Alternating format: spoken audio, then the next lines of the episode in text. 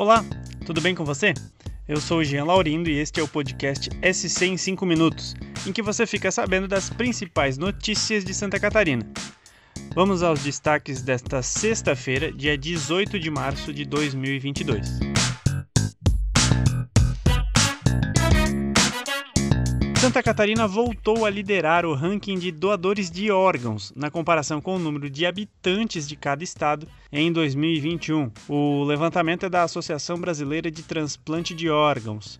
No segundo ano da pandemia, o estado somou um índice de 40,5 doadores para cada 1 milhão de habitantes. No ano anterior, o estado havia ficado em segundo lugar na lista, atrás do Paraná, com média de pouco mais de 39 doadores. Apesar da melhora, o estado tenta recuperar o ritmo pré-pandemia, quando chegou a ter 47 doadores para cada milhão de habitantes. Em números absolutos, Santa Catarina está na quarta posição nacional, com 294 doadores por milhão de habitantes.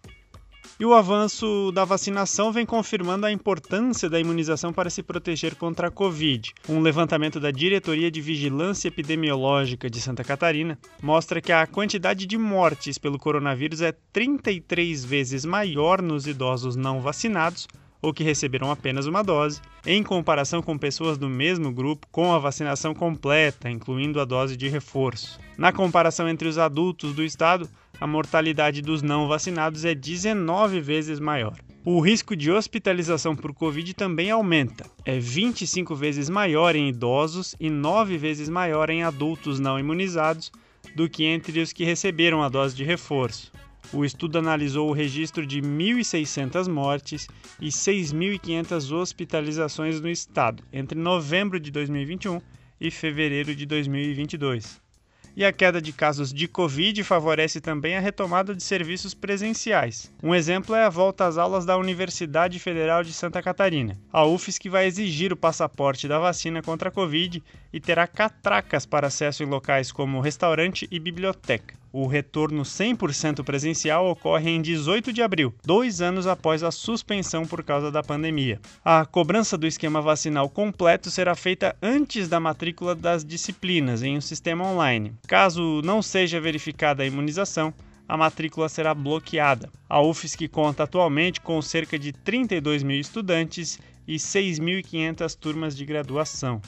Uma notícia que causou preocupação nesta sexta-feira foi o acidente com um ônibus escolar em Nova Itaberaba, no oeste catarinense. A colisão deixou pelo menos 15 crianças feridas. O motorista foi encaminhado em estado grave ao hospital de Pinhalzinho, também no oeste. O ônibus escolar saiu da pista e colidiu com um barranco próximo à rodovia BR-282. A maioria das vítimas teve ferimentos leves e foi levada ao hospital pelos pais. Um menino de 10 anos teve uma fratura no fêmur e foi levado ao hospital pelo helicóptero da Polícia Civil.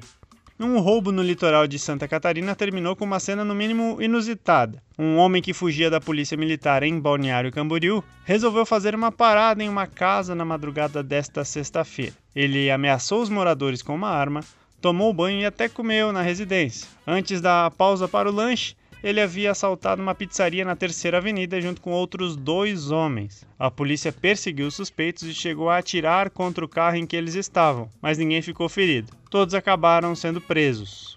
Para fechar a semana, uma notícia boa do mundo animal. Um pinguim de Magalhães que foi resgatado com ferimentos na praia do Campeche está em recuperação em uma unidade de Florianópolis. Ele está recebendo cuidados da equipe do Centro de Pesquisa e Reabilitação de Animais Marinhos que atua na capital, a R3 Animal. A ave foi encontrada por guarda-vidas na última quarta-feira. Essa é a primeira vez no ano que um animal da espécie é encontrado no estado. A ave pode ter permanecido por aqui após a migração de 2021.